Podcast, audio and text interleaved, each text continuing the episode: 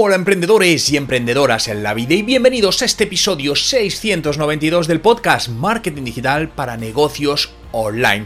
Hoy os quiero hablar de ese listado que todos debemos seguir para obtener los mejores resultados de nuestras estrategias en redes sociales. La presencia en redes sociales cada vez se vuelve más estratégica dada la redundancia, ya que el estar por estar en redes sociales, publicar sin una estrategia o un sentido definido, nos llevará a perder el tiempo y a no conseguir resultados. Y eso es lo que quiero ayudarte hoy, a ese listado que debes seguir para conseguir los mejores resultados. Pero antes, como siempre, aprende marketing digital dedicando tan solo 10 minutos al día con TechDi, el Instituto de Marketing Digital para los Negocios, donde tendrás una plataforma con acceso a más de 120 cursos, tutores, mentorías y mucho más desde solo 9 euros al mes. ¿Quieres más información? Visita nuestra web en techdi.education. Te dejo el enlace en la descripción. Y hoy es viernes 3 de marzo de 2023 y mi nombre, Juan Merodio. Y vamos de lleno con el checklist definitivo para tu social media marketing en este 2023. Y el primer punto es tener un plan, ¿no? Siempre decimos lo mismo en marketing, hay que tener un plan estratégico. Bueno, pero es así. Y en el caso del social media, de las redes sociales, también tenemos que tener nuestro plan estratégico. Y básicamente este plan eh, me gusta insistir que no tiene por qué ser un documento extensísimo. Es más, no debe serlo. Debes visualizarlo como una hoja de ruta de por dónde se debes ir para alcanzar tus objetivos. Por lo tanto, en, este, en esta guía debes indicar para qué vas a estar en redes sociales. ¿Por qué vas a estar? El estar por estar, creo que ya estamos todos de acuerdo en que no tiene sentido, pero oye, las redes sociales me van a ayudar a tener más visibilidad, me van a ayudar a generar más ventas, a introducir un nuevo producto en el mercado, a hacer, eh, a conocer mejor a mis clientes. Bien, define esos objetivos, define también esas métricas que vas a usar para los objetivos, canales y tipo de contenido. Y para empezar, yo te recomendaría comenzar haciendo una auditoría.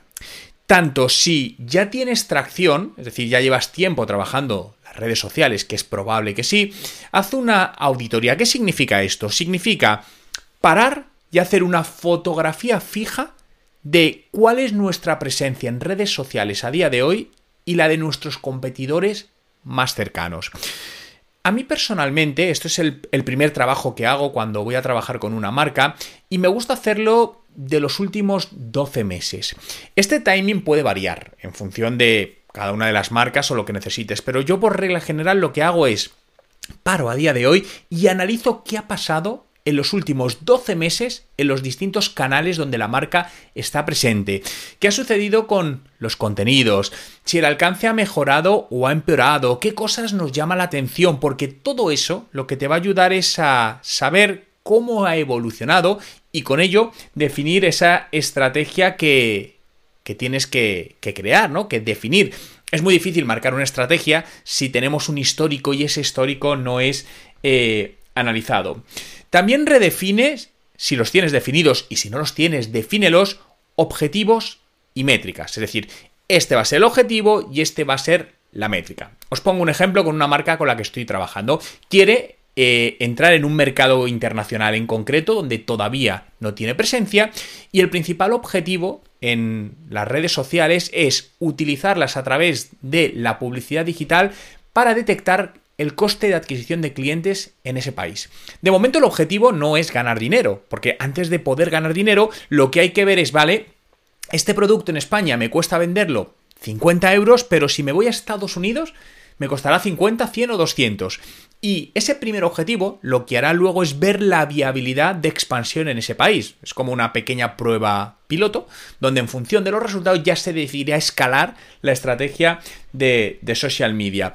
Es bueno también que en esta, en esta primera auditoría revises eh, quiénes son tus usuarios, los usuarios que consumen tu contenido, que interactúan con tu contenido, de qué países o ciudades, eh, de qué perfil, qué rango de edad, hombre, mujer, porque todo ello te ayudará también a ver si estás bien enfocado. A veces resulta, y esto lo he visto en alguna situación, donde se publicaba una serie de contenidos y las redes sociales tenían mucha interacción, pero en una audiencia que no era el público objetivo, lo cual genera un problema muy grande, porque ¿de qué te vale esa interacción si luego no puedes utilizarla para convertir a, a cliente?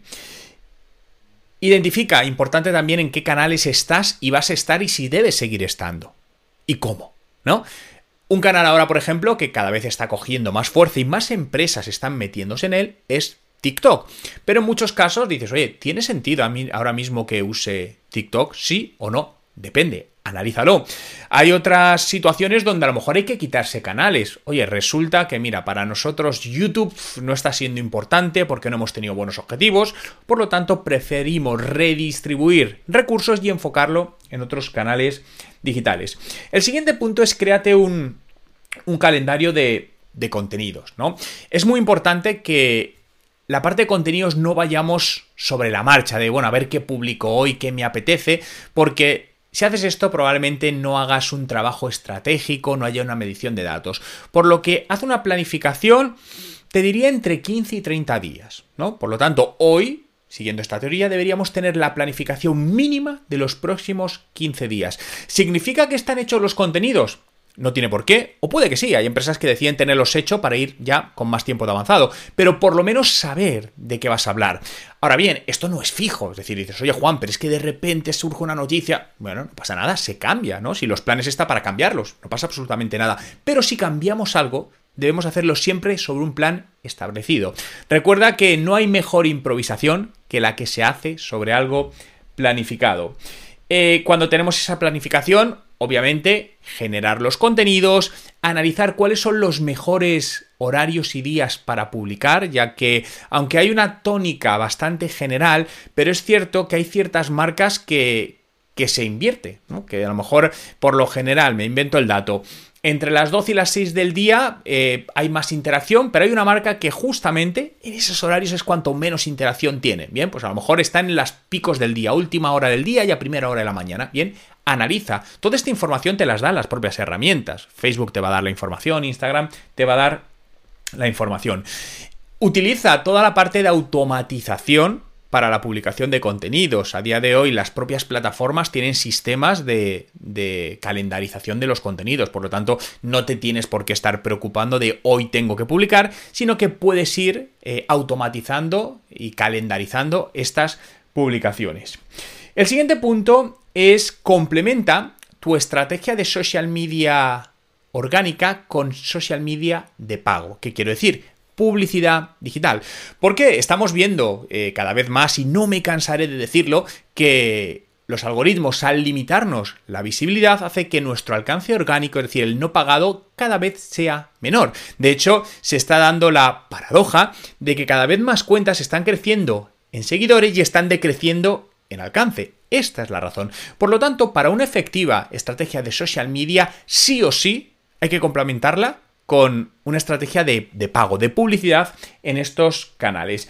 Y para ello, lo primero, pues tienes que ver qué objetivos persigue la publicidad, porque a veces la publicidad en redes sociales persigue un objetivo distinto de la publicación orgánica. Hay en otras veces que es un objetivo común. Bueno, pues ahí tú debes decidirlo. Eh, hay marcas donde ven que su parte orgánica es muy pequeña y casi todo lo que hacen es publicidad pagada y con excelentes resultados, ¿no? Es decir, al final lo importante es que esos contenidos que estés generando lleguen a la audiencia a la cual quieres llegar y una vez llegues a esa audiencia con ese contenido que no es comercial, veamos cómo trae, convertirlo en cliente. Y para eso, ¿qué vamos a utilizar? Pues los llamados embudos. Por lo tanto, tienes que planificar el recorrido de los usuarios en las redes sociales como embudos. Y estos embudos muchas veces hacen que el usuario visite distintas redes sociales. Te conoce en Instagram, se, te conoce un poquito más con vídeos en YouTube y luego te compra a través de Facebook. ¿no? Esto sucede. Por lo tanto, muy importante, conoce ese viaje del usuario a través de, las redes sociales. Y el último punto, créate un cuadro de mandos para medir los resultados tanto del social media marketing orgánico como del social media marketing de pago, ¿no? Y luego júntalos los dos. Y básicamente estas serían en a grandes rasgos, ese checklist definitivo para tener una potente estrategia de social media en 2023. Las redes sociales siguen siendo uno de los más maravillosos canales que tenemos en el marketing digital para llegar a nuestra audiencia, para mostrarle nuestros productos, para interactuar con ellos y, por supuesto, para venderles y para generar más ingresos. Pero todo tenemos que hacerlo de acuerdo a un plan, no de acuerdo al libre albedrío. Por eso insisto que ponte ya, si no lo tienes todavía, a hacer tu social media plan y haz que este 2023 las redes sociales se conviertan en uno de tus primeros canales de generación de clientes. Muchas gracias a todos por estar ahí un día más en este podcast, Marketing Digital para Negocios online. Recuerda que si todavía no me has dejado tu valoración, puedes hacerlo, ya me estés viendo en YouTube o escuchando en Spotify, Apple Podcast o Evox. Y si todavía no eres parte de nuestro Instituto de Marketing Digital TechDi, ¿a qué esperas? Me gustaría verte dentro. Tienes toda la información en el enlace que te dejo en la descripción. Gracias, como siempre, por estar ahí y nos escuchamos en el próximo podcast.